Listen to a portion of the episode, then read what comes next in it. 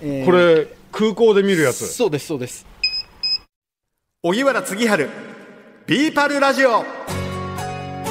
こんにちは荻原次春です。えー今回も飯能市のジビエの解体ショー2回目ということですね。はいそうです。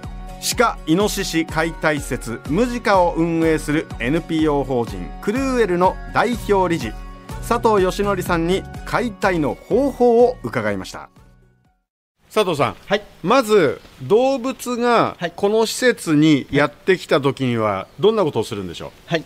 まず最初にですねあの施設に入れる前に簡単なチェックをいたします。はい。で、えーそのチェックというのはダニをえーが、えーいっぱいついていないかどうか、えーそれから、えー銃弾を、えーどこかで,、えーで撃たれて、えーお腹の中とかに入り込んじゃってないか、はい。えーそれからあとは、えー、と例えば病気になってないかのチェックをいたします。で、えー最初はですね水洗いをしたりダニがあんまり多い場合にはバーナーで焼いたりをしまして、はい、あのダニを落とす作業から始めます。はいはい、その後こちらが金属探知機なんですけれども、はい、えーこれ空港で見るやつ？そうですそうです。あのーもし銃弾を食っていたら、えー煙毒症の恐れがあるので、えーそれはもうお肉として販売ができないことになっております、はい、なのでこちらの方で銃弾入っているかどうかをこれで、はい。あのチェックをいたしまして例えば金属がありますとこんな形で音がここに今お財布があちょっとるんですけど。じゃあ私今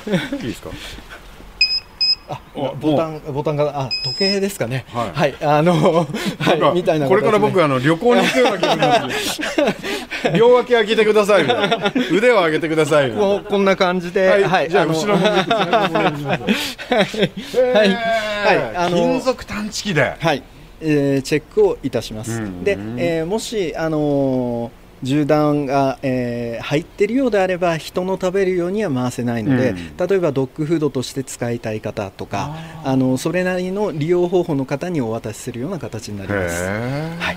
無駄がないんですね。あなるべく無駄はなくしたいというのがうん。我々の趣旨でもありまして、はい、でじゃあそのおえーチェックがクリアになったらいよいよ施設に入れる。そうですね、えーそしたら施設内の方に、えーはい、入れさせていただきます。お邪魔しますはい、どうぞ。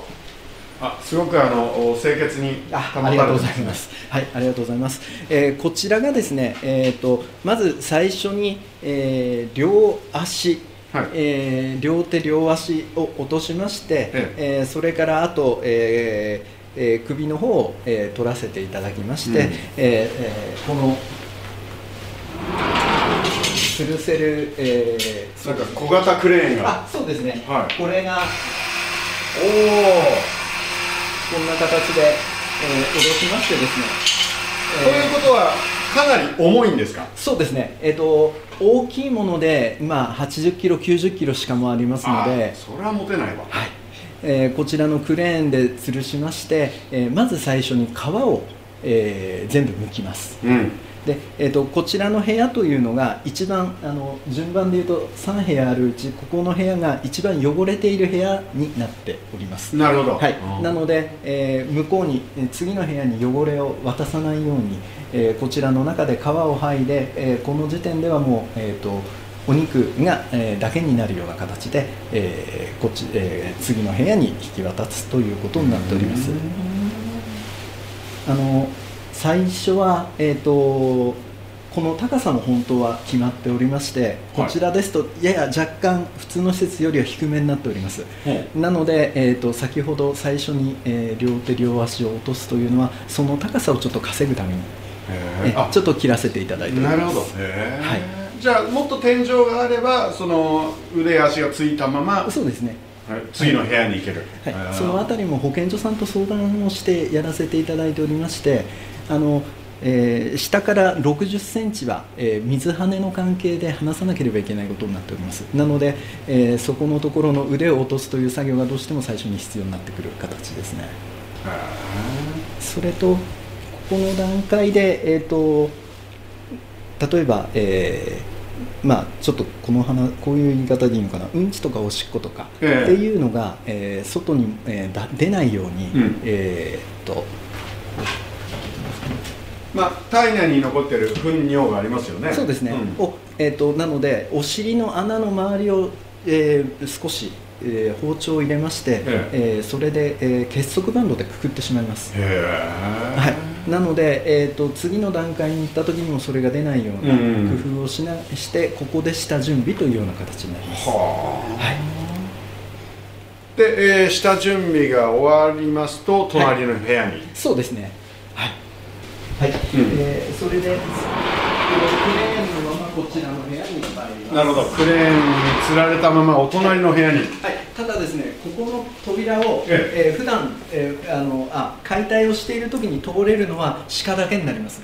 うーん。えー人はですね、汚染区で、えー作業した服を着替えて、ええ。ーともう一回、えー消毒をしてからこちらの扉から入ってくるそうなんですか、はい。なるほどこちらの最初の部屋で、はい。えーそのおある程度、はい、あの汚れたものを扱っているところなので、うんうん。えーそちらで使ったそのエプロンとかですね、はいはいはい。あの手袋も変えまして、えーそれは1回出て、えー、ともう1回、えー新しいものに着替えて次の部屋に移る形になります。なるほど。へえ隣の部屋に行けるのはクレーンにつられた動物だけで。そうですねで佐藤さんは一度外に出て。一度外に出て着替えてまた隣のまた隣の部屋に。大変なそれでくらいやっぱり清潔じゃなきゃいけない、はい。あのーそこの保健所の、えー検査を通るためには、えーそういった手順もかなり厳しく決められておりましてへ、えーそのようなことをさせていただいております。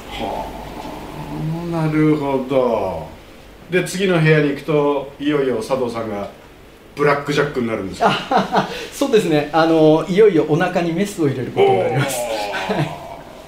じゃあお隣の部屋も見せていただきましょう、い、やもう衛生管理が徹底されていて驚きました。まあ、我々の口に入るまでの間の過程ってのはここまで細かくやってるわけなんだな。徹底してるね。いやそうなんですよ、うん。ですからそこで思ったのは日頃から僕たちあの牛肉豚肉鶏肉なんか普通に食べてるじゃないですか、はいはいはい。でスーパーにいっぱい並んでますよね。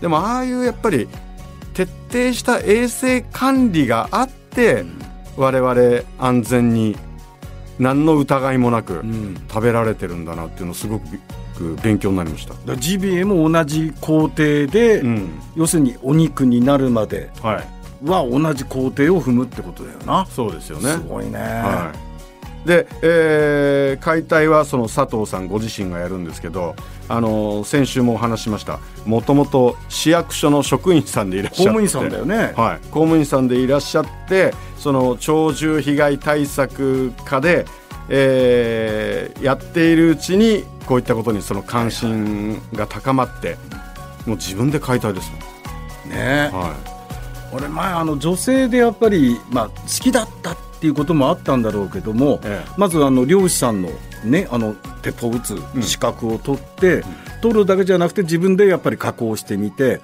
で食べてもらいたいって言って大変らしいよね勉強して資格取るのも。ただそこで出来上がって、まあ、お料理、まあ、プロのコックさんにやってもらった時にその時に思わず手を合わせたって言ってたけどね。あありがとうって言ってね。だだ佐藤義則さんも同じような気持ちなんじゃないの？あそうですよね。ね。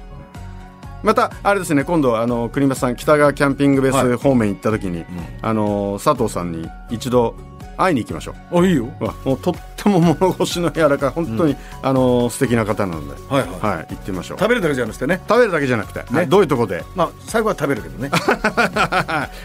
今度美味しいさらに美味しいジビエ。